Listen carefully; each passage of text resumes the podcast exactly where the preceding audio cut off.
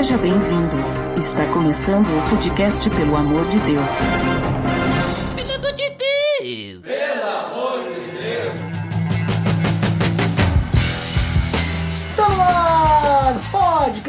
Amor de Deus, eu sou Ed Drummer e hoje certamente vou ter comunhão com o nosso convidado. Mais uma vez, nos visitando, Roger dos Santos. E aí, Duda, beleza? Prazer enorme estar aqui de novo para fazer mais uma vez parte da gravação desse podcast do Pelo Amor de Deus, ainda mais sobre um assunto tão rico em tirar dúvidas e esclarecer como o de hoje. Olha só, então hoje nós vamos conversar sobre comunhão.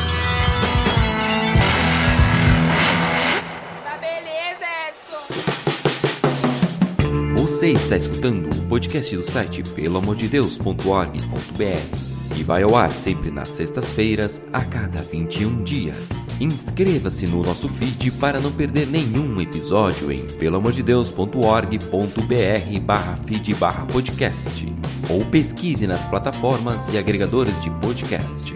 Curta nossa fanpage em facebook.com barra oficial PADD. Nos siga no Twitter através do arroba underline PADD e também no Instagram oficial PADD. Ou entre em contato conosco através do e-mail contato arroba pelamordedeus.org.br.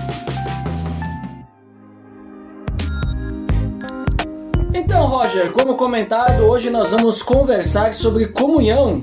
E aí eu já começo te perguntando, né? O que, que é comunhão? E até é interessante quando a gente vai falar, a gente vai falar aqui sobre comunhão na Bíblia, né? Sobre a comunhão dos cristãos, a comunhão dos irmãos em Cristo, da família de Deus e assim vai, né? Do- dos filhos de Deus. Então, até tem uma palavra que normalmente é utilizada no grego, né? Não no hebraico, isso é importante citar, que é koinonia. Então, quando a gente fala de comunhão, né? Nesse contexto da Bíblia, o que que é a comunhão, Roger? É, como mesmo tu disse, né, Duda, a comunhão nesse sentido da koinonia, né, a koinonia é uma palavra de origem grega que significa comunhão. E ela é usada pelos cristãos para se referir ao companheirismo, participação, compartilhamento, contribuição com o próximo e com Deus, né, ou seja, fazer parte. Uhum, entendi. Então, isso é interessante que tu falou esses outros pontos, porque normalmente a gente pensa, ah, koinonia, essa palavra, quando aparece, só comunhão. Mas tu falou também de participação com o outro, contribuição também, né? Uhum. Ou seja, fazer parte de algo, né? Isso. Com alguém, com, uh, vamos assim, compartilhar. Porque contribuir nada mais é do que compartilhar, né? Uhum. Se for analisar, né? Tipo, eu tô contribuindo com alguém, seja financeiramente, seja com tempo, seja com serviço. Então eu estou fazendo algo para aquela pessoa, nós estamos tendo agora um objetivo em comum. E aí Isso já aí. começa a trazer um pouquinho da ideia, né, Roger? Isso aí, isso aí mesmo. É como se a gente estivesse andando na mesma direção com o mesmo propósito, entendeu? Se a gente estivesse Uhum. junto ali com, por exemplo, a ideia de chegar em tal ponto. Daí a gente ia fazer aquilo em comum, entendeu? A gente ia ter aquele mesmo objetivo, a gente ia dividir. Mesmo Eu ia- destino. Isso aí, eu ia te ajudar, tu ia me ajudar e a gente ia poder chegar lá juntos. Talvez até a gente poderia, através das nossas, dos nossos dons e talentos, fazer de fo- formas diferentes. Exatamente. Não exatamente, tipo assim, não é um, um molde, né? Tipo, não é que a gente fosse máquina, né? Que a gente vai Uhum. fazer igualzinho. Mas a gente tá indo na mesma direção, mesmo sendo também. diferentes, né? Isso aí. E um detalhe muito incrível disso é que mesmo fazendo diferente, a gente se completa, a gente se auxilia. Aham. E tu aprende comigo, eu aprendo contigo, e assim E a vai. gente cresce junto. Isso aí. E é interessante, então, dessa palavra, né? Koinonia, né? Que é uma palavra grega que a Uhum. gente falou, né? Ou seja, só vai ter no Novo Testamento, né? É isso aí. E é interessante que o Novo Testamento ele é escrito num grego específico. Não sei se tu se ligou nisso, Roger. Que é o grego koiné. Que é o que? O grego comum. Isso aí. Entendeu? Porque koinonia e ko- koiné significa comum, né? Era o grego, vamos dizer assim, utilizado comum. é que sei lá, né? É que nem se a gente tivesse, por exemplo, assim, um, um dialeto que é a língua comum da nossa região, né? Uhum. Sei lá, as gírias Sim. né? Não que o grego koiné fosse uma gíria, né? Mas é o grego comum da, daquele momento, né? Uhum. E daí, é, só essa... pe- Pensei ali né, no koiné, né? Uhum. Que é de koinonia, tem a mesma origem ali, às vezes as palavras, né, são, são parecidas. Então, legal, Roger. E é, é legal que tu trouxe, assim, essa ideia de coisas adicionais, né? Então, Então quer dizer que quando a gente fala de comunhão, principalmente agora olhando para o Novo Testamento, né? Quando a gente fala de dessa palavra koinonia aparecendo, ela é essa união, algo em comum, a gente contribuir para chegar no mesmo destino, e, uh, vamos dizer assim, compartilhar, mas tipo assim, essa comunhão do cristão é uma coisa específica ou quando a gente fala de comunhão, pelo menos assim, na tua experiência, Roger, quando tu conversa com as pessoas, sei lá, no teu trabalho, teus amigos que não são cristãos, quando eles falam de comunhão, é a mesma coisa, assim, tipo, é tudo a mesma coisa, ou quando a gente tá falando, vamos dizer assim, de Bíblia, de cristãos, a gente tá, vamos dizer assim, tendo mais esse sentido que não é algo tão comum. Agora, estranho uhum, isso. Entendi. Vejamos bem, coinonia ou comunhão, né, a comunhão bíblica, sim, ela é um tipo de comunhão diferente. Por quê? Uhum. Porque ela só existe quando se tem Cristo como base e como centro. Ou seja, você só vai poder ter coinonia ou comunhão bíblica com os irmãos que tenham o mesmo propósito de servir a Deus como você, né? Para ilustrar um pouco isso que eu tô querendo te dizer, imagina só como se você tivesse dentro de um ginásio assim uma grande dispensa, né? Uma dispensa lá para botar um monte de alimento. E lá dentro dessa dispensa vai ter tudo que a galera gosta: Mac, batata frita, Coca-Cola, ah, põe Burger uh, King também, então. Burger King, carne assada pra galera mais saudável vai ter, né, vai ter uma saladinha, vai ter também uma batata doce pros mais fitness, né? Vai ter água mineral para aqueles que não tomam coca, vai ter coca zero também. Tudo isso que a galera gosta vai estar tá lá. E o que acontece? Fica com essa imagem na cabeça. Só que o que acontece? Agora pega essa imagem da dispensa e traz pro mundo espiritual. Você pensa que vai ter a mesma dispensa lá, só que o que, que vai acontecer? Ao invés de todas essas coisas que eu falei que tinha lá dentro de comida, vai ter as riquezas e as maravilhas do reino de Deus. E tanto eu como você você ou como outra pessoa vai poder e vai chegar lá e vai poder pegar aquilo porque ele vai fazer parte, ele também é dono daquilo, porque ele está em comunhão com nós e comunhão com Deus. Uhum, entendi. Então quer dizer que, por exemplo, assim, quando a gente se reúne na casa de alguém para comer, isso aí não é comunhão. Não é a, co a comunhão da Bíblia, né? Uhum. Porque isso também é muito bom, Duda, muito que a gente chama de comunhão, né? Vamos isso ter aí. um momento de comunhão. Isso aí, é isso aí. É. é muito importante esclarecer essas coisas, né? Que são pontos bem, bem importantes, né? Que a coinonia, que que a comunhão bíblica, ela, como é que a gente falou, ela é bíblica, né? Porém, ela não é muitas vezes o termo que a gente usa para definir, por exemplo, isso que tu falou de, ah, vamos se reunir. O que que acontece? A maioria dos crentes, o que que eles mais gostam de fazer é comer. Exato. Né? Aí o que que o cara faz? O cara pega e diz assim, vou fazer um churrasquinho, uhum. vou convidar dois, três casais cristãos, vamos fazer um, um churrasco lá em casa e aí a gente vai ter comunhão. Tá errado falar isso? Não tá errado em falar isso, mas também não tá certo falar que isso é a comunhão da Bíblia. Por quê? Porque nesse momento de lazer que a gente tem, a gente vai desfrutar de um momento junto muito legal, muito agradável, mas o que, que a gente vai conversar naquele momento? A gente vai conversar, se for no final do ano, sobre onde, vai, onde a gente vai passar nossas férias, a gente vai conversar sobre futebol, a gente vai conversar sobre trabalho, a gente vai conversar sobre as dificuldades que a gente tem na vida e na,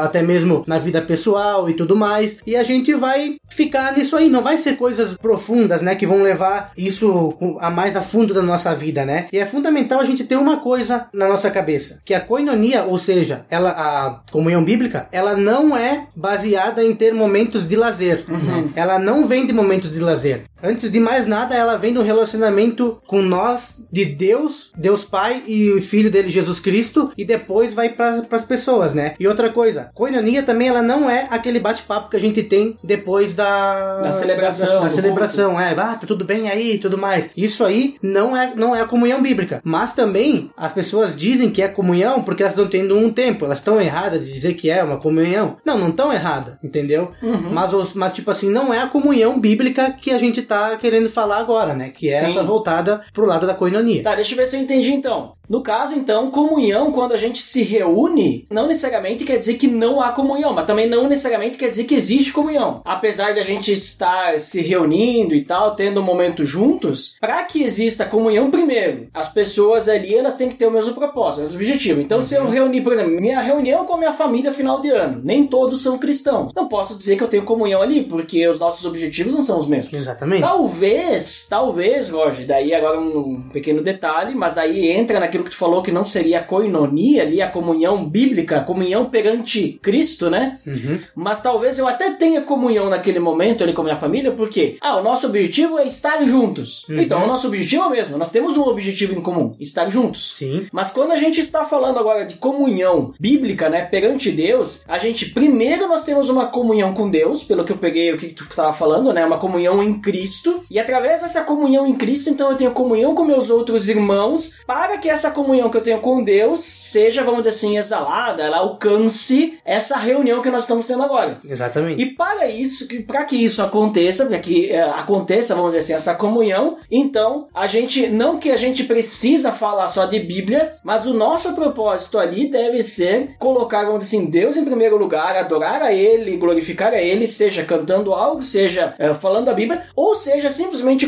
compartilhando as- a nossa vida, né? Uhum. Depois a gente orar ou não orar, não sei, mas a gente está compartilhando para que a gente possa crescer junto. Diferente daquilo que tu comentou, ah, vamos só se reunir para comer alguma coisa e jogar conversa fora. Sim. Jogar conversa fora, nós vamos dizer assim, não- nós não deixamos de ter comunhão, porque juntos somos cristãos, vamos dizer, eu e tu aqui, né? Nós estamos tendo comunhão. Aham. Mas digamos se a gente só estiver jogando conversa fora. Nós temos o mesmo propósito de vida, né? Sermos semelhantes a Cristo e tudo mais. Não, não, não deixamos de, de ter comunhão um com o outro. Mas naquele momento ali, a gente tá jogando conversa fora, então não é, vamos dizer assim, entre aspas, né?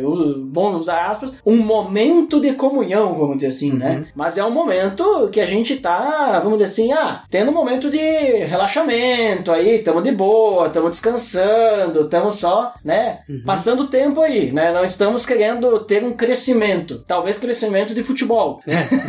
Mas, É, aí- em outras áreas. mas isso aí não vai nos levar mais próximo de Deus, né? Exatamente. Acredito eu. né? É. Não que seja errado. Sim, não, Não, é não errado. que seja errado, né? Não é que agora, não, um cristão agora ele só pode ter conversas, né, que sejam relacionadas com Bíblia e querer saber da... Não, também não é isso, né? Mas estamos só definindo aqui o que a gente entende por comunhão quando a gente fala de Bíblia, né? Quando a gente fala ali, que a gente vai citar alguns versículos logo mais sobre que tipo, né, de comunhão, coinonia eles estavam tendo. Então é nesse ponto, eles não estavam jogando conversa fora, não estavam perdendo tempo com coisas que não eram, vamos dizer assim, do reino de Deus, ou até mesmo conhecer um ao outro, porque conhecer um ao outro, se, é, se a gente quer conhecer para levar a pessoa mais próxima de Cristo, ou deixar a pessoa me levar mais próximo, também é uma comunhão, né? Tipo, a gente Sim. tá com o mesmo propósito, o mesmo objetivo, né? Claro. É, é importante, inclusive, e, e eu diria que a gente de- deveria incentivar as pessoas a passarem tempo juntos, né? Pra exatamente fazer tudo isso que tu tava falando aí, que é de se conhecer e tudo mais. Inclusive, ele, Deus ele quer que a gente viva, né? Que a gente aproveite essas coisas que são, né? Quando Deus criou a gente, ele fez a gente pra viver em comunidade, fazer todas essas coisas, né? Então, Deus ele, ele quer que a gente desfrute desses bons momentos de lazer. Mas como a gente disse, né, não é a, a coinonia que a gente tá falando ali, a comunhão que vem da Bíblia, né? Porque a coinonia ela não, ela não começa de momentos de lazer entre eu e o próximo. Ela começa entre Deus e eu. Primeiro eu tenho que ter comunhão com o Pai e com o seu filho Jesus para depois ter a comunhão bíblica com os outros com os outros irmãos. Uhum.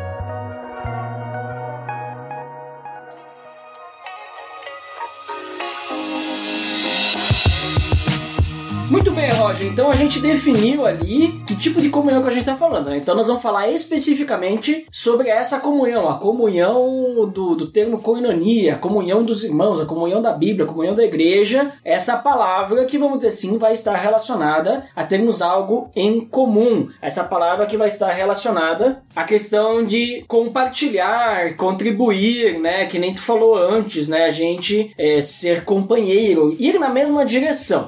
Mas e a Bíblia, então? Eu já comentei ali que essa palavra koinonia é do grego e ela está no Novo Testamento. Mas o que, que a Bíblia fala no geral sobre comunhão, Roger? O que, que que ela fala sobre é, essa questão da comunhão dos irmãos, a comunhão da igreja, a comunhão do povo de Deus, né? Então, Duda, eu separei para falar sobre isso, eu separei um texto lá de 1 João do 1 ao 3. Primeiro a gente vai ler só os primeiros dois versículos e aí a gente vai debater um pouco, eu vou botar meu ponto de vista e aí depois a gente segue pro versículo 3, né? 1 João João 1, 3, 1 ou 3 diz assim, vou ler só os primeiros versículos. Capítulo 1, versículo 1, tu quer dizer? Isso. Tá. O que era desde o princípio, o que ouvimos, o que vimos com os nossos olhos, o que contemplamos e as nossas mãos apalparam, isto proclamamos a respeito da palavra da vida. A vida se manifestou, nós a vimos e dela testemunhamos e procla- proclamamos a vocês a vida eterna, que estava com o Pai e nos foi manifestada. Então, aqui nos primeiros dois versículos do de João tá falando o quê? Que ele tá falando claramente de Jesus, né? Que estava desde o princípio e tudo mais, que eles viram Jesus, que eles apalparam, que eles testemunharam, né? Então, tipo assim, Jesus estava com eles, né? Em carne e osso, né? Não foi um Deus eh, inventado do além da cabeça deles, não, um ser aqui e tudo mais, não. Eles viram, né, o Deus Jesus que criou tudo, que estava lá desde o princípio, lá em Gênesis 1, ele estava lá no começo e tal, tudo mais na criação, eles estavam com eles. E aí entra um ponto muito importante, que a comunhão, como eu disse antes, ela começa entre Deus, né, com Deus e Cristo, ou seja, pai e filho, e depois vem a comunhão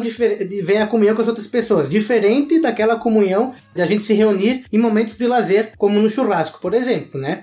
E aí no versículo 13 ele segue dizendo, né, né, que nós proclamamos o que vimos e ouvimos, para que vocês também tenham comunhão conosco. Nossa comunhão é com o Pai e com o seu filho Cristo Jesus. Esses dois comunhão que cita ali é o koinonia. Isso aí, essa é a coinonia, que no caso é a comunhão bíblica, né? Que nós estamos falando, que a gente uh, distinguiu ali do, do- da outra comunhão. Ou seja, eles estavam pregando o evangelho para que as pessoas ouvissem e crescem, e daí tivessem comunhão com o Pai e depois com eles. A gente percebe, né, novamente, que o movimento é antes para cima, em direção a Deus e o Filho dele, e depois pro lado em direção das pessoas. Aham, entendi. Esse texto é bem interessante, eu também eu tinha copiado ele, porque ele fala realmente isso aí que tu comentou, né, Roger, da questão, nós temos a comunhão com o Pai, essa koinonia, é a mesma palavra, ele usa a mesma palavra nos dois pontos. A koinonia com o Pai e a koinonia entre, né, os Entre os irmãos. irmãos. E é interessante também, e aí olha só, es- essa palavra grega koinonia, ela também é utilizada lá em Filipenses 3.10, quando Paulo fala o seguinte, e olha só como que o contexto é diferente, e aí como que, vamos dizer assim, esse versículo de 1 João que tu trouxe aí, 1 João 3,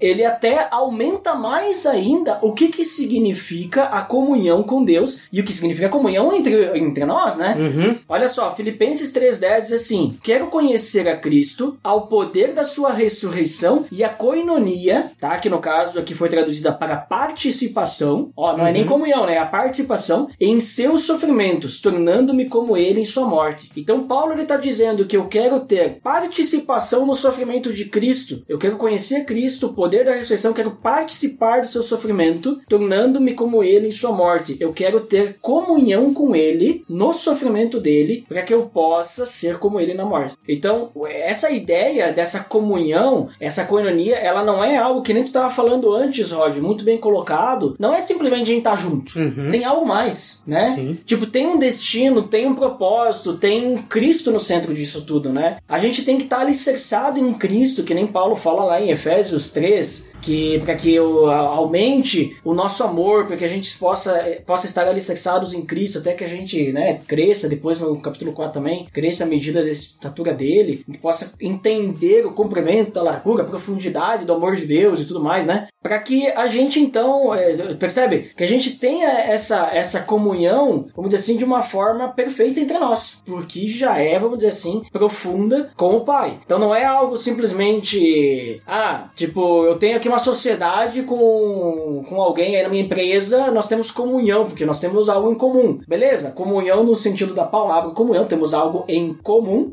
que é comunhão, né?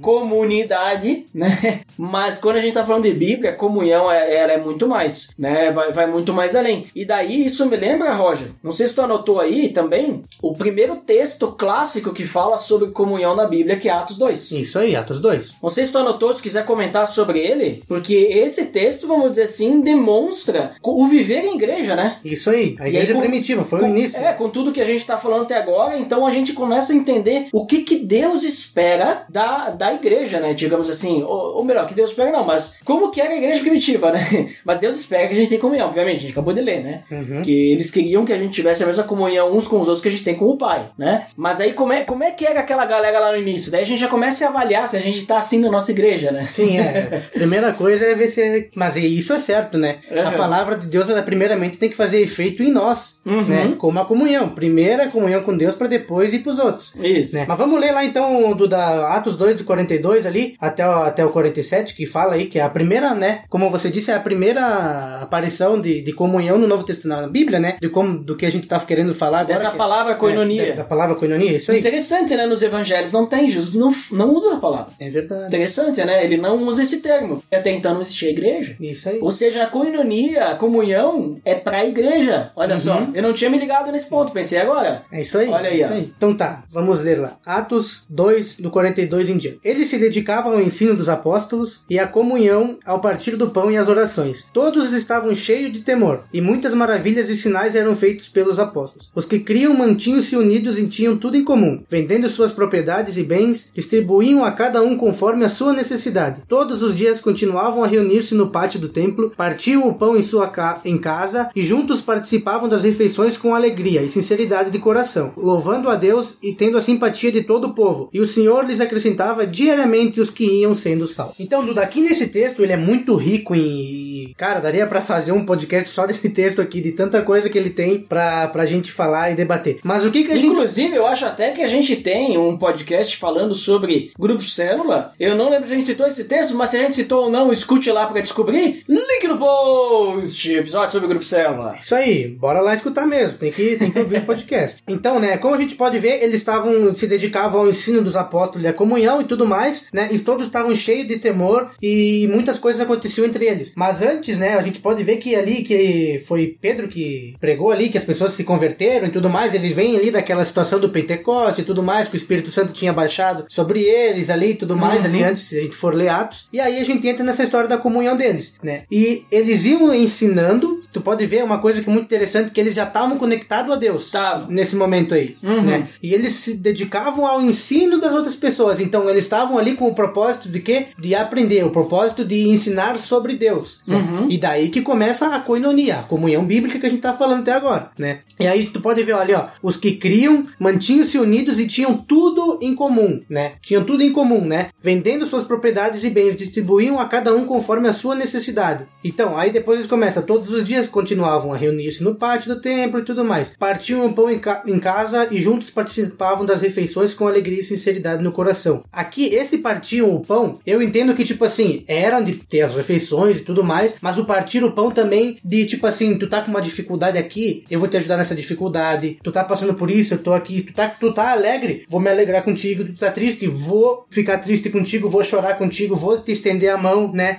Veja só o que que, aconte que acontece no, no versículo 47. Louvando a Deus e tendo a simpatia de todo o povo. E o Senhor lhes acrescentava diariamente os que iam sendo salvos. Isso aqui, pra mim, é um dos pontos mais importantes da comunhão. Que assim, ó, que estavam louvando a Deus e tendo a simpatia do povo. E Deus acrescentava as pessoas Aham. né? Então, pra gente ter comunhão e pra gente falar de Jesus para outras pessoas, pra ganhar as pessoas, pra gente crescer em número de igreja, de célula e tudo mais, e proclamar o evangelho, a gente tem que estar firmado em Deus, a gente tem que estar firme em Jesus, porque é Deus que vai fazer isso através de nós. E não a gente que vamos, não, Duda, vamos fazer um churrasco aqui, vamos convidar meu amigo lá de fora, que daí nós vamos evangelizar ele pelas nossas próprias forças. Consegue me entender? Sim. A, a gente, por estar em Deus, que a gente faz essas coisas aí. Ou vivendo uma falsa comunhão, né? Tipo, ninguém vai querer fazer parte disso, né? Isso aí. Porque as pessoas que acontecem naquela época, a gente tem que entender o- a cultura lá, né? Pensa, os caras estavam vivendo algo, uma, insegura- uma insegurança, né? Sim, bata. E aí, e aí, digamos assim, eles viam aquele povo lá se reunindo, tendo as coisas em comum, estando alegre no meio da perseguição. Exatamente. E disse, o que que eles têm lá? Isso aí. Eu quero fazer parte porque no meio deles aí, eu não tô vendo, digamos assim, discórdia, divergência. Vai acontecer depois.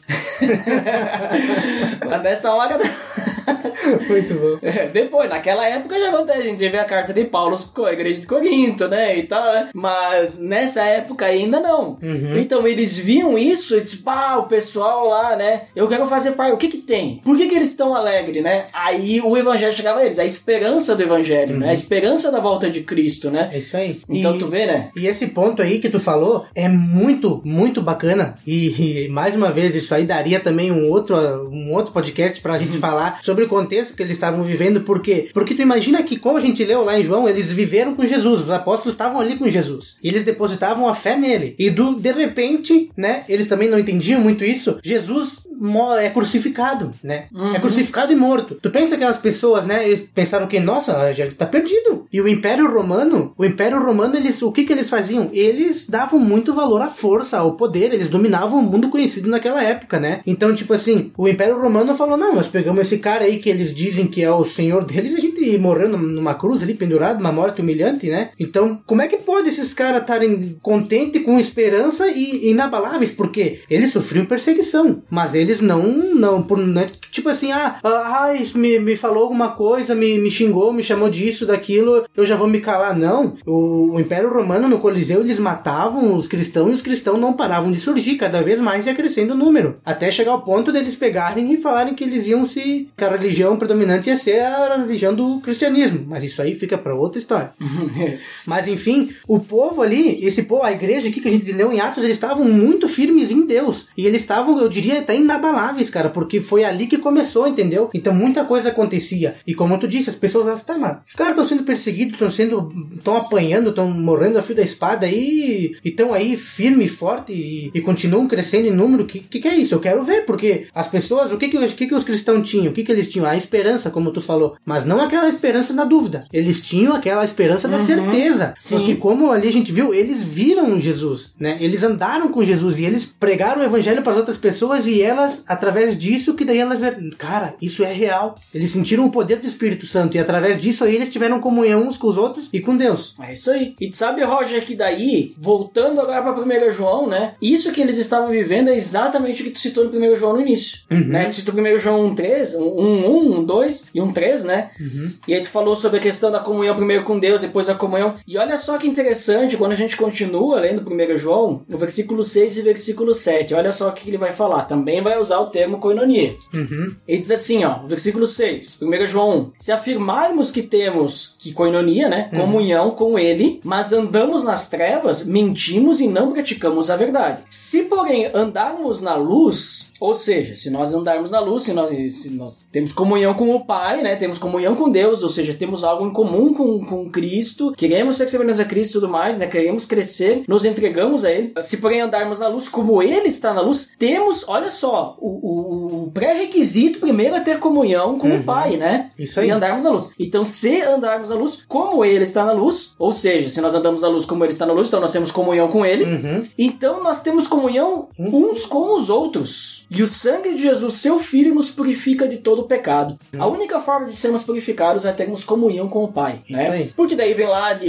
é Romano, se não me engano, né? Se nós confessarmos com a nossa boca que ele morreu e ressuscitou dentre os mortos, né? Uhum. Seremos salvos, né? Será aí. salvo, né? Então, se nós confessarmos, nós estamos dizendo, bom, eu entrego minha vida para Cristo, eu quero viver a vida que, que ele tem para mim, eu me entrego totalmente, eu quero deixar ele agir, eu quero deixar ele me conduzir, quer dizer que eu quero ter algo em comum com Deus, eu quero ter o mesmo, mesmo objetivo que ele, o mesmo objetivo que Cristo. Cristo tinha o objetivo do quê? Glorificar o Pai, eu quero glorificar o Pai agora. Se eu ando nisso, então, obviamente, que ele vai me purificar de todo pecado, porque ele morreu na cruz para mim por causa disso. E quando eu tenho isso, Roger, se eu tenho, se eu tomei essa decisão, né? Que é- aqui eu não tô falando de, de- de decidir ou não, não vem ao caso essa discussão, mas digamos assim, que eu estou nesse ponto e tu também está, nós automaticamente temos comunhão um com o outro, Uhum. porque nós temos comunhão com o Pai. Isso aí. Então, vamos dizer assim, nós, en- nós entramos ali na mesma questão. Só que, Roger, tem um detalhe importante que eu até comentei antes, por cima. Nós não somos iguais. Não. E no momento que nós temos comunhão com o Pai e comunhão com o outro, nós não nos tornamos iguais também. Uhum. Nós somos diferentes. E daí vem a questão que nós acabamos tendo unidade, comunhão, né? Nós nos unimos, né? E vivemos em unidade em meio à nossa diversidade. Nós somos diferentes. E aí entra o que Paulo fala em Efésios, né? Efésios 4, né? Da, da união do corpo de Cristo, né? E aí nós temos essa unidade no meio da diversidade. E sabe o que isso me lembra? Hum. Do casamento. Uhum. Lembra o que, que, que, Deus fala lá no, em Gênesis? Quando Adão e Eva, eles, eles casam, eles se tornam um Uma só. só carne. Uma só carne. Mas eles continuam sendo Adão e Eva, né? Uhum. Homem e mulher, né? Isso aí. Eles não deixam de ser homem e mulher. Uhum. Eles, não, Não. eles, não, eles não vão assim, não faz uma, uma conexão assim, agora se tornou um ser só. Não, eles são homem e mulher. São homem e mulher. Mas eles estão, são um só. Uma só carne. É unidade no meio da diversidade. Uhum. E lembra o que, que Adão fala pra mulher? Disse então o homem, Gênesis 2, 23, diz assim, ó. Esta sim é osso dos meus ossos e carne da minha carne. Ela ser- será chamada mulher porque do homem foi tirada. E eu sempre pensei nesse ponto, assim, no sentido, ah, Adão tá falando isso, que ele é romântico, né? É, Foi tirada a carne dele, né? Do osso dele, né? Ela é osso do meu osso, carne da minha carne. Só que eu não vou tirar a carne dele, é só osso, né? É. Mas tudo bem.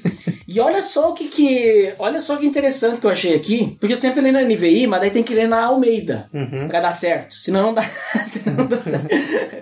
Olha só, Gênesis 29, 14, é o mesmo autor, o mesmo escritor, e olha só o que, que ele fala lá. Disse-lhe Labão, Labão falando, né, pra Jacó: De fato, és meu osso e minha carne. Labão falando pra Jacó. Uhum. Ou seja, essa não é é, uma simples expressão dizendo assim: Ah, tu veio do meu osso. Não, Labão era sogro Uhum. do Jacó. Só que Labão fala isso por quê? Porque ele tá se identificando com Jacó. Nós somos um. Uhum. Tu é minha família, né? Nós temos comunhão, nós compartilhamos da me, né? De tudo. Porque tem toda a história lá de Jacó, né? E La- Labão passou a perna nele. Mas o Labão vem e diz: Olha, nós somos um só, nós estamos juntos. E aí, e aí conecta mais ainda ali. Uhum. Quando Adão fala, essa é o- ela é osso do meu osso, carne da minha carne, que ele tá dizendo, nós somos um. Nós temos comunhão, nós, nós estamos unidos. Então, claro que a gente não vai chegar lá pro nosso irmão na igreja. Nossa, meu irmão, tu é osso meu do meu osso." tu é minha, meu osso, minha carne. Não, não é isso que eu tô Imagina querendo o cara dizer. chegar pra uma menina solteira, o cara solteiro, você é osso do meu osso. Vai, ela vai, vai, vai pensar que mal, é- né? Mas Pode falar pro teu irmão ali e tal, né? Pro cara. né? Não, não fala. não vai entender. Mas o que eu tô querendo dizer com isso, Roger? Que mesmo nós sendo diferentes, não é necessário um casamento para nós sermos um. Uhum. Mas o fato de nós estarmos em Cristo, nós nos tornamos um. É isso que eu quero dizer, entendeu? Exatamente. Nós, no, no momento que a gente tem a comunhão, nós participamos dessa coinonia com o Pai, nós nos tornamos um dentro da igreja, né? dentro do corpo de Cristo, nos tornamos um em Cristo. Uhum. Né? Essa comunhão toda. Daí, pensando nisso, torna ainda mais forte, na minha opinião, torna ainda mais forte essa ideia de que nós estamos unidos no mesmo propósito, nós temos algo em comum, nós estamos indo na mesma direção, né? Uhum. E tudo isso, Duda, que tu falou, que nem tu disse assim, que a gente tá. que a gente é diferente, Uhum. né? Mas mesmo com a comunhão, a gente é uma, a gente é diferente. E tu sabe que, por exemplo, não vamos ah, ser hipócrita ou pregar alguma coisa que não seja verdade. Pessoas são difíceis, Uhum. né? Sempre tem aquelas pessoas mais chatas, aquelas pessoas mais quietas, aquela que só tagarela. Aquele que a gente não quer comunhão. Isso aí, aquele que a gente não quer estar junto às vezes. Mas o que acontece? Quando a gente recebe, ó, quando a gente tem a comunhão com o Pai, o que, que a gente recebe, Duda? A gente recebe a salvação. E- Primeiro ponto, né? Uhum. Na verdade, antes da comunhão, né? Mas E, e o que mais? Qual é que é a marca da salvação? a marca da É salvação. o selo da nossa salvação? Ah, o Espírito Santo. Agora entendi É o teu isso ponto. aí, isso aí. Uhum. Então, tipo assim, por mais que a gente seja diferente, não tem como a gente ter coinonia com uma pessoa ou viver bem com uma pessoa se a gente não tem o Espírito Santo. Porque é o Espírito Santo que faz isso. E como que o Espírito Santo faz isso através ali que tu leu ali em 1 João 6 em diante, né? Tu vê que ali também é um texto muito legal, porque ele diz o quê, né? Ele tá falando de comunidade, né? Que a gente sentarmos na luz e tudo mais, e termos comunhão uns com os outros, o sangue de Jesus, seu filho, purifica de todo pecado. Depois ele diz no 8 e no 9 ali que se a gente afirma que não tem pecado, e depois se a gente confessar os pecados, a gente, é, Deus ele é fiel e justo para nos perdoar. O que, que isso quer dizer? Isso quer dizer que a coinonia com os nossos irmãos, ela, como é que eu posso te dizer? Ela é um, um alicerce para nossa fé. Uhum. Entendeu? Porque, por exemplo, se eu chegar pra ti, né, Dudu, tu é meu irmão. Pra quem não sabe, o Dudu é meu, meu irmão. Na, na- a gente vai na mesma igreja, no mesmo céu. Isso, mas não mais. biológico. É, não somos irmãos de pai e mãe, né? Só de Deus. Só É. de pai. É. Mas o que acontece? Se eu chegar pro Duda e falar pra ele assim, como ele já, já fez diversas vezes, porque ele também é meu discipulador, quando eu confesso um pecado pra ele, eu tô expondo o meu pecado à luz, né? Porque ele também é um cristão, uma, uma pessoa dedicada dedicada a Deus, a, a querer viver a vida segundo o propósito que Deus tem para a vida dele. Eu tô expondo meu pecado à luz. E aí o que que acontece? O Duda, ao invés de me criticar de me julgar, me botar para baixo, como muitas, como muitas pessoas têm medo de fazer porque tem o receio que alguém faça para ela, o Duda o que que ele faz? Ele me auxilia, ele me ajuda a, eu a me levantar, ele me, me mostra de novo o caminho que eu tenho que, que seguir para conseguir o perdão, que é chegar até Jesus de novo. E a coinonia, né, que no caso que é a comunhão entre os irmãos, ela é muito forte para fazer isso, ela é fundamental. Por quê? Porque, cara, não tem como tu ter coinonia, né, se tu não se tu não não, não tem comunhão com, com o corpo, né? Se tu não tem comunhão com as outras pessoas, entendeu? Uhum. Não, não, não existe isso, entendeu? Então, Deus ele usa disso para que a gente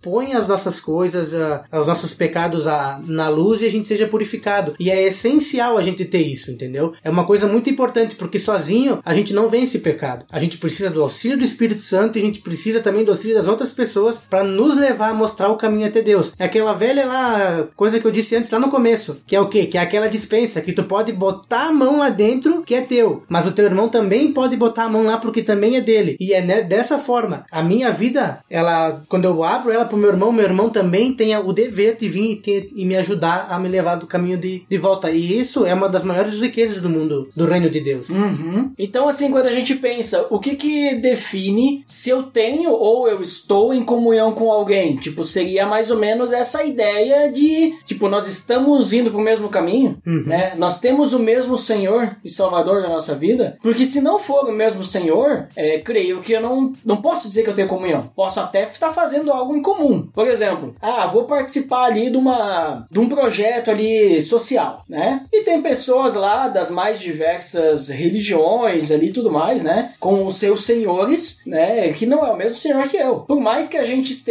lá fazendo algo em comum, uhum. com o mesmo propósito, com o mesmo objetivo, na minha opinião, eu não posso dizer que eu tenho comunhão com eles. Na minha também não. Né? Na minha opinião. Por quê? Porque, vamos dizer assim, o meu propósito, por mais que a gente queira ajudar alguém, o meu propósito é ajudar alguém para glorificar a Deus. Mas Exato. eles não estão fazendo isso para glorificar a Deus. Não. Talvez para glorificar o Deus deles, uhum. para engrandecimento próprio, para, sei lá, para se sentir bem. Sim. Mas, o, vamos dizer assim, quando a gente olha por fora, o propósito é o mesmo. A gente quer ajudar uma criança. Queremos ajudar uma escolinha. Mas o propósito interior é ali que vai definir a nossa comunhão, né? Por mais que a gente vamos ali construir uma casa ali que foi, pegou fogo. Todo mundo tá construindo junto. Aí tu vai olhar, ó, o pessoal ali, né, tá tendo um momento de comunhão. Não, né? cada um tem o seu propósito com aquilo, né? Então eu, eu vejo dessa forma, Roger. Não sei se tu também vê assim. Então, né, Duda? A gente viu até agora que a comunhão ela só pode existir antes de mais nada se a pessoa estar em Cristo Jesus, né? Então, uhum. isso significa que a pessoa que está em Cristo Jesus ser perfeita? Não, mas que ela vai buscar ter uma vida santa, vai buscar, como tu disse,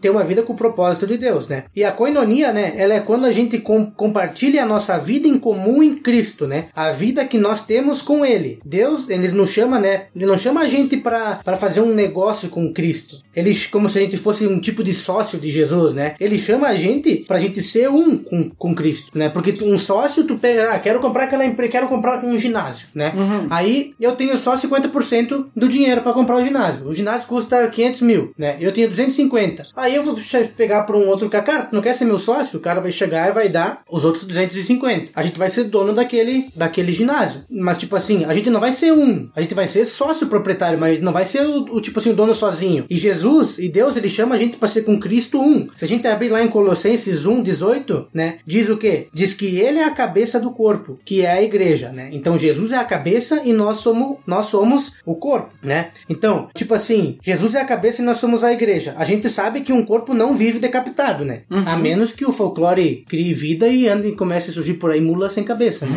Porque a gente sabe que não vai acontecer, né? É. Né? Mas voltando, né? Voltando pro, pro que eu tava falando, a cabeça ela é ligada ao corpo e não tem como a gente separar a cabeça do corpo sair andando por aí. Tem, mas a pessoa vai morrer, né? É. E a cabeça vai rolar. Talvez uh, diz que barata anda sem cabeça? É, nunca, eu nunca vi, Mas né? eu não sou barata, não sei é, vocês. Também não sou barata. então, partindo desse ponto, né, Duda, a gente vai começa a andar, né, na direção que eu quero chegar, né? E que, que a gente precisa explicar que pra gente ter comunhão com a pessoa, pra gente estar em comunhão com a pessoa, o primeiro ponto é o quê? A pessoa precisa estar na igreja. Daí, a pessoa que vai estar nos ouvindo vai dizer o seguinte: "Tá, mas não é todo mundo que tá na igreja tá em Cristo". E eu vou dizer para você que está ouvindo, você está coberto de razão. Uhum. Né? Coberto, está ó, completamente certo. Estar na igreja não é sinônimo de estar salvo, É inclusive. isso aí, né? É isso aí. Não, não Igreja não salva ninguém. É, Deus me livre de ficar falando mal de alguém, mas, tipo assim, tem pessoas na igreja que só estão lá por, por estar, né? Mas não quero eu dizer quem é que é, né? Não, o pior, sabe o que é, Roger? Que tem gente que tá na igreja e não, e não entende isso e acha que está salvo só pelo fato de frequentar a igreja. E, e- e esse é o pior de todos, porque aquele que tá lá e tá lá só pra, pra fazer média, o cara sabe, né? Uhum. Que tá, não, não é assim. Mas aquele que se engana, né? Digamos assim, e essa pessoa, ela não merece o nosso julgamento, mas ela merece o nosso amor, porque ela ainda carece da graça de Deus, né? Carece da,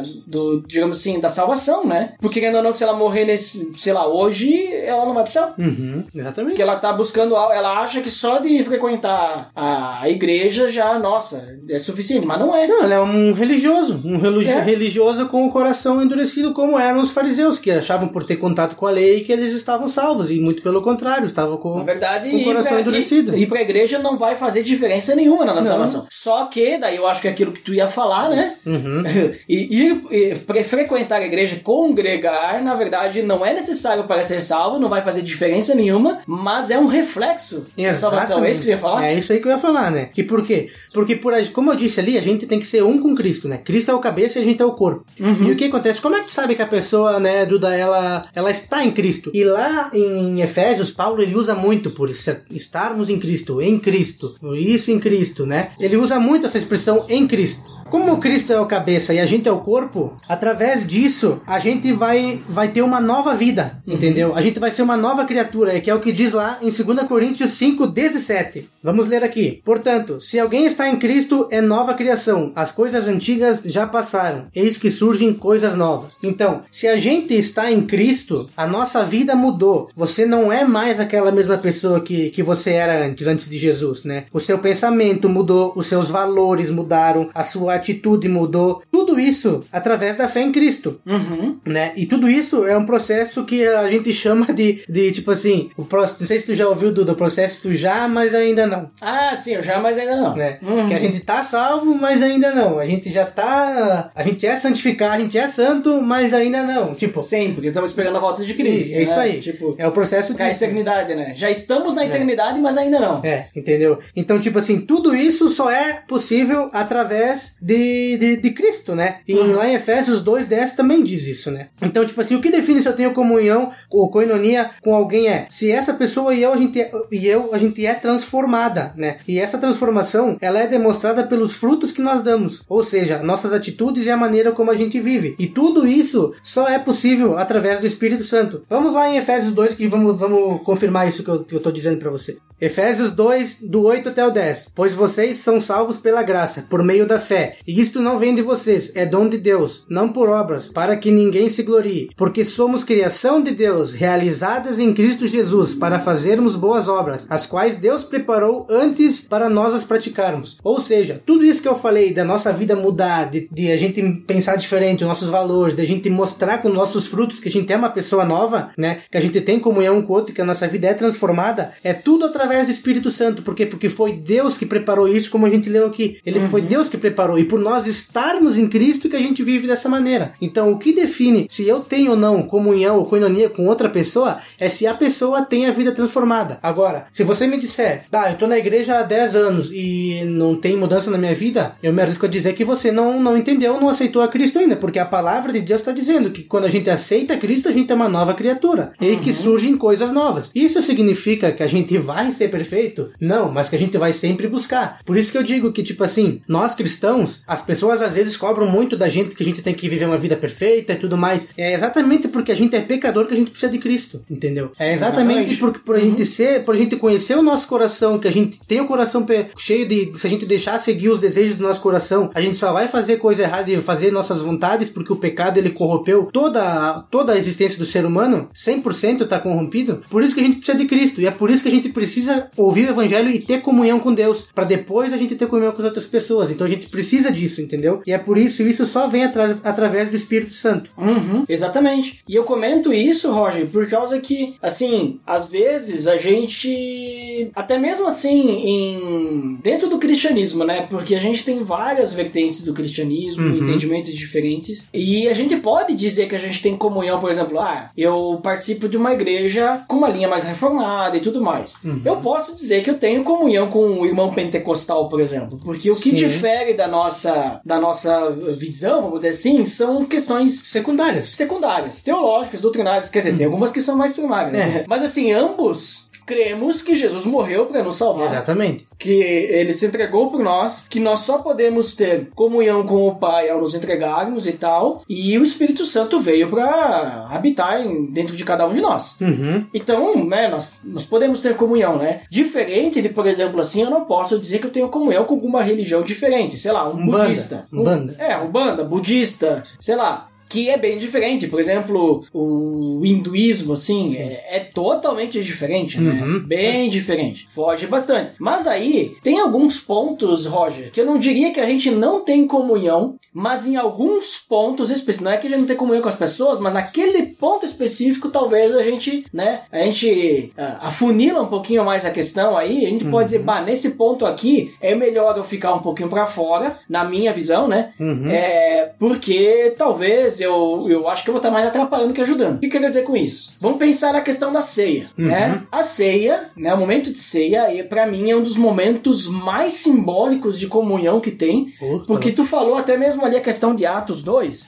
tu disse ali eles partiam o pão nas casas e era uma questão assim de tu compartilhar, né, aquilo que tu tinha com o outro e tal, partir o pão. Jesus quando ele faz essa questão de partir o pão e distribuir o cálice, ele tá falando assim, ó, vocês têm tudo em comum comigo, né? Essa ideia, né, de nós estamos comendo do mesmo corpo, bebendo do mesmo sangue, vamos dizer assim, né, mas seria o, o suco, suco. Da, da videira, né? Então nós estamos compartilhando o mesmo alimento, o corpo e o sangue de Cristo, simbolicamente na nossa visão. Uhum. Mas se eu for, por exemplo, numa igreja católica, eu vou pegar a católica porque é, é- é a mais diferente, vamos dizer assim, da nossa visão em que eu e o Roger temos, que é memorial, né? Memorial simbólico. Tem várias visões aí sobre isso. Vou pegar o exemplo da católica, que a gente tem a questão da transubstanciação. Sim. E eles creem que no momento que o padre ele abençoa os elementos, a hóstia se transforma no corpo de Cristo e o vinho se transforma no sangue de Cristo real, né? Então, assim, eu penso assim, no momento que eu for numa igreja católica, posso estar visitando, ou fui num casamento de um amigo, numa formatura, num batizado, sei lá, né? Posso estar visitando, eu não, não vejo problema da gente fazer uma visita. É só eu, é só eu me, é, vamos dizer assim, saber o que, que eu vou participar e o que eu não vou participar. Sim. Né? E aí, no momento da ceia, na minha visão, eu não participaria. Uhum. E eu não participaria não porque, vamos dizer assim, eu não posso. Eu faço o que eu quero, né? Sim, tudo posso, mas nem tudo me convém. Então não me convém, né? Só que eu acharia, na minha visão, Roger, aí não sei qual que é a tua visão, né? Talvez pode ser diferente. Mas eu acharia que seria até uma falta de respeito com as pessoas da igreja. Por que, que eu digo isso? Porque eu acho que eu estaria fazendo, assim, pouco daquele momento deles. Uhum. Por quê? Por causa que aquele é o momento de comunhão daquele corpo, daquela igreja que está se reunindo, e eles creem que aquilo é o corpo de Cristo, que aquilo é o sangue de Cristo, e por mais que eu pense, ah, pra mim não vai ser, eu tô ceando sozinho daí, né? Sim, tu não tá em comunhão. Eu não tô em comunhão com ninguém. E a ceia é pra ser feita em comunhão. Eu sou Sim, totalmente exatamente. contra a pessoa, por exemplo, fazer ceia em casa sozinho. Isso aí não existe. Sim, Ceia é pra ser feita em comunhão, em comunidade claro. né? E mais pessoas, alguém ali, todo mundo junto, né? Partindo do pão junto. E aí os caras vão estar participando da ceia deles, eu vou estar fazendo a minha própria com os, os elementos deles. Ou seja, eu tô, tipo, eu não tô participando daquilo, eu tô assistindo ali o- a celebração deles, a missa ali, né? Mas eu não, eu não faço parte daquilo, né? Não sei se tu me entende, Roger. Entendi, entendi. Eu- na minha visão, eu não tenho comunhão naquele momento para poder participar daquele momento. Da mesma forma, como eu não acho certo alguém que vem na, me visitar na minha igreja não entende o que é ser e participar, né? Eu acho não melhor, concordo. digamos assim, a pessoa primeiro entender o que a gente tá fazendo, Uhum. fazer parte do nosso corpo e então participar. Então, claro, eu também penso nisso. Né? Também penso assim. E tu vê, né, Roger? Tipo,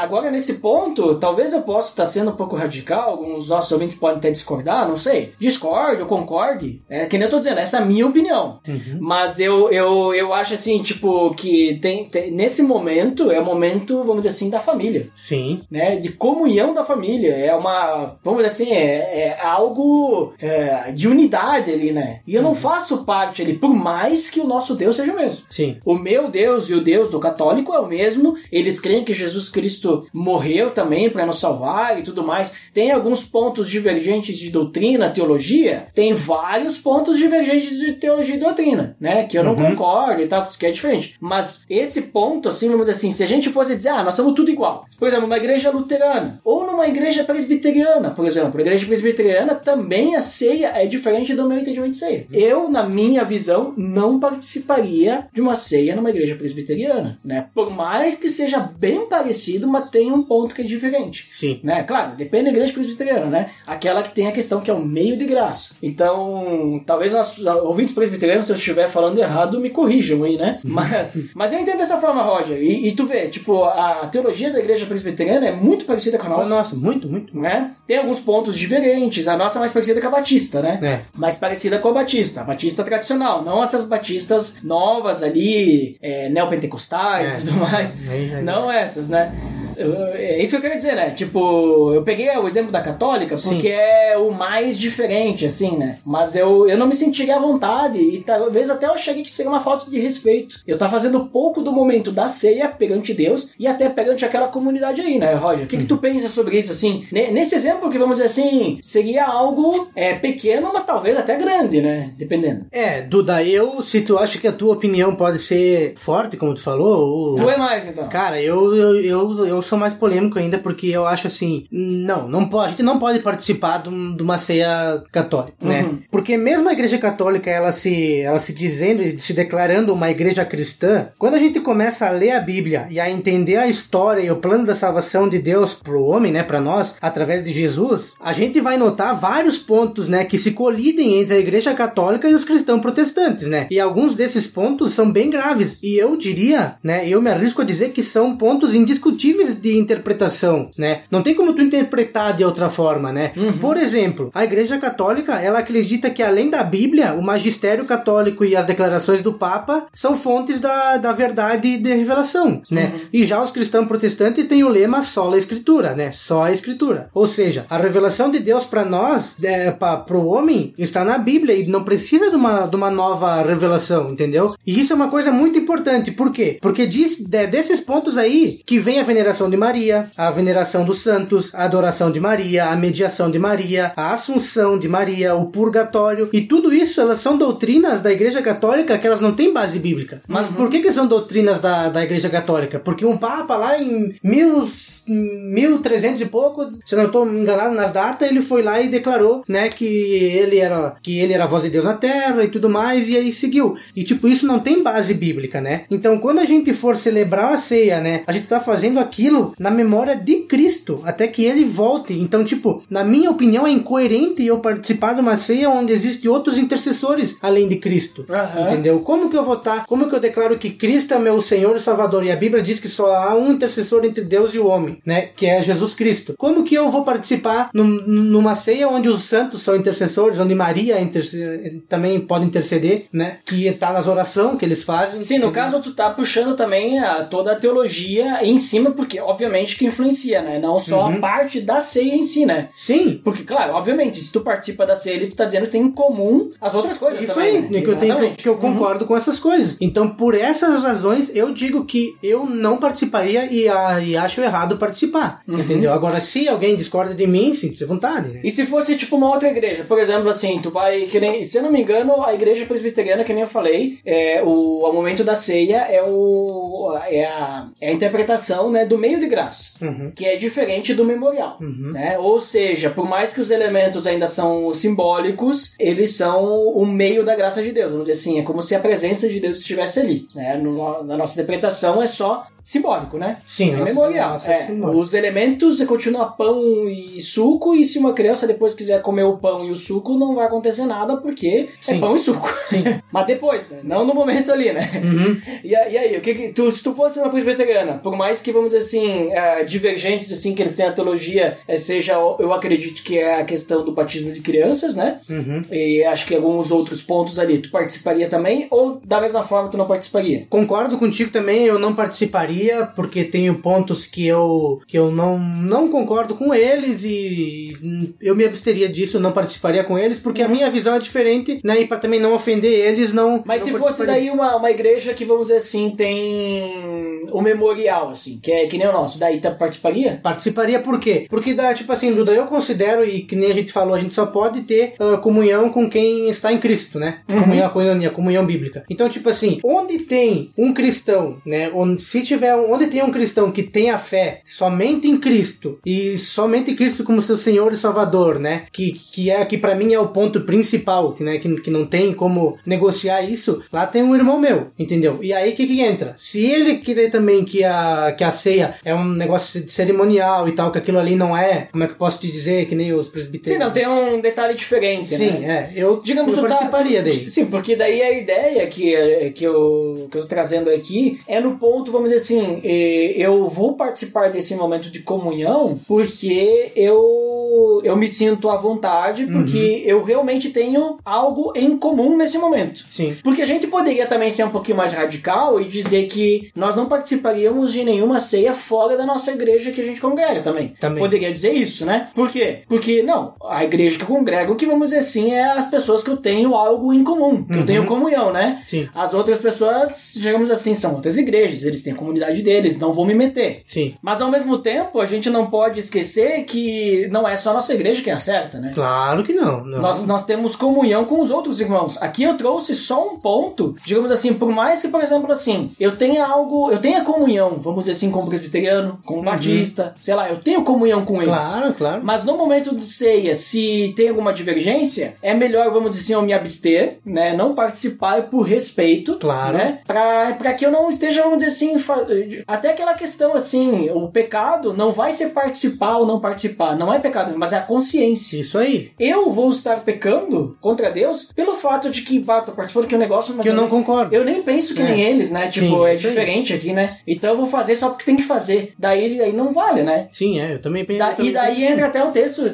Aí agora eu tô dando uma forçada, né? Mas porque Paulo ele, ele dá um- uma, uma chamada de atenção na igreja de Corinto, porque eles participavam da ceia de qualquer jeito, né? Uhum. E ele diz assim lá que quem come e bebe sem discernir o corpo, come e bebe para a própria condenação. E aí, o que é esse discernir o corpo? Entender que nós somos um corpo e esse é o momento de comunhão e que nós temos que esperar um pelo outro, participar juntos, porque é o momento que a gente está proclamando a morte de Cristo, que Cristo morreu e que ele vai cear novamente conosco, né? Quando ele voltar. Então, digamos assim, aí eu tô fazendo de qualquer jeito, digamos, eu tô esquecendo, tá, mas tem o corpo de Cristo, né? Tipo, tô fazendo individual, né? Sim. Então, Que nem eles faziam, os coríntios muito faziam comia zeia, né? é, comia antes, nem, nem se importavam com o outro. Alguns tinham mais comida É que, que os os outros, outros, é, é. Então acho que não é por aí. Mas é mais, mais pra botar esse ponto, assim, né? Um, e assim, aqui é uma questão mais opinativa, né, sim, Roger? sim, Deus. É, tipo assim, o pessoal pode mais discordar. pessoal, a gente não, Mais né, pessoal, não é. dono da razão, né? É, não, com certeza. Tanto que, é, vamos dizer assim, os pontos ali de comunhão com inonia realmente é, é o que tá na Bíblia.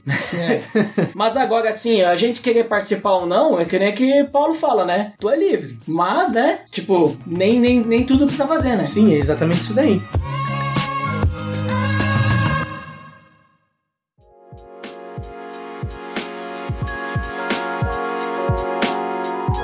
Então, Roger, ótimo papo tivemos aí. Vamos encerrando aí, né? Vamos chegando ao final. Então, por favor, nos diga o que você finalmente considera aí. Cara, primeiramente, com tudo isso aí que a gente conversou, eu fico muito feliz, né, de, de ter, ter tido esse, esse papo e espero que, que a mensagem, né, a mensagem possa alcançar vocês aí do outro lado, que vocês possam estar ouvindo e que vocês possam entender claramente o que a gente quis dizer e que a gente possa também ter esclarecido as dúvidas, né, do que, que é ter a comunhão bíblica e o que, que é ter um momento de lazer com as pessoas, né? Que é fundamental a gente saber isso para saber discernir, né? Com quem a gente tem comunhão ou não, entendeu? O que a gente precisa, se daqui a pouco se você pensa que você não tem comunhão com alguém, a gente disse ali para vocês o que precisa ter, que é a transformação de vida, que é ter contato com o Pai, estar conectado o corpo com a cabeça, né? Que é importante a gente não, daqui a pouco não não não viver uma heresia de dizer assim, não, eu amo a igreja, mas eu amo Cristo, mas não amo a igreja, né? Isso não, não pode existir, entendeu? Então todas essas coisas, com, com tudo isso, fica, fica, espero que tenha ficado bem esclarecido para vocês e bora lá para mais uma gravação aí, se Deus quiser. É isso aí, muito obrigado, Roger, por participar mais uma vez conosco aí. Espero que venha logo mais, né? Porque foi dois episódios atrás que tu veio, né? Primeira vez, né, Roger? É verdade. É isso aí, muito bem. E eu também quero finalmente considerar que esse é, é, é, é sempre assim, né, Roger? Quando a gente participa de um podcast, assim, de um tema que a gente não, não é habituado a conversar e tudo mais, a gente sempre cresce muito, né? Aprende uhum. coisa nova e tudo mais. E esse tema da comunhão também foi algo que, tipo, eu conheci alguma coisinha ali e tal, mas aí pude me aprofundar um pouquinho mais para dar uma resumida ali, né? Sim. É que nem gente falou, né? A gente poderia ficar muitas horas aprofundando cada um do, dos assuntos que a gente levantou aí, mas aí talvez fica para outros episódios, né? Mas queria dizer assim que eu sempre pensei assim que comunhão é algo que a gente só tem com os nossos irmãos na fé.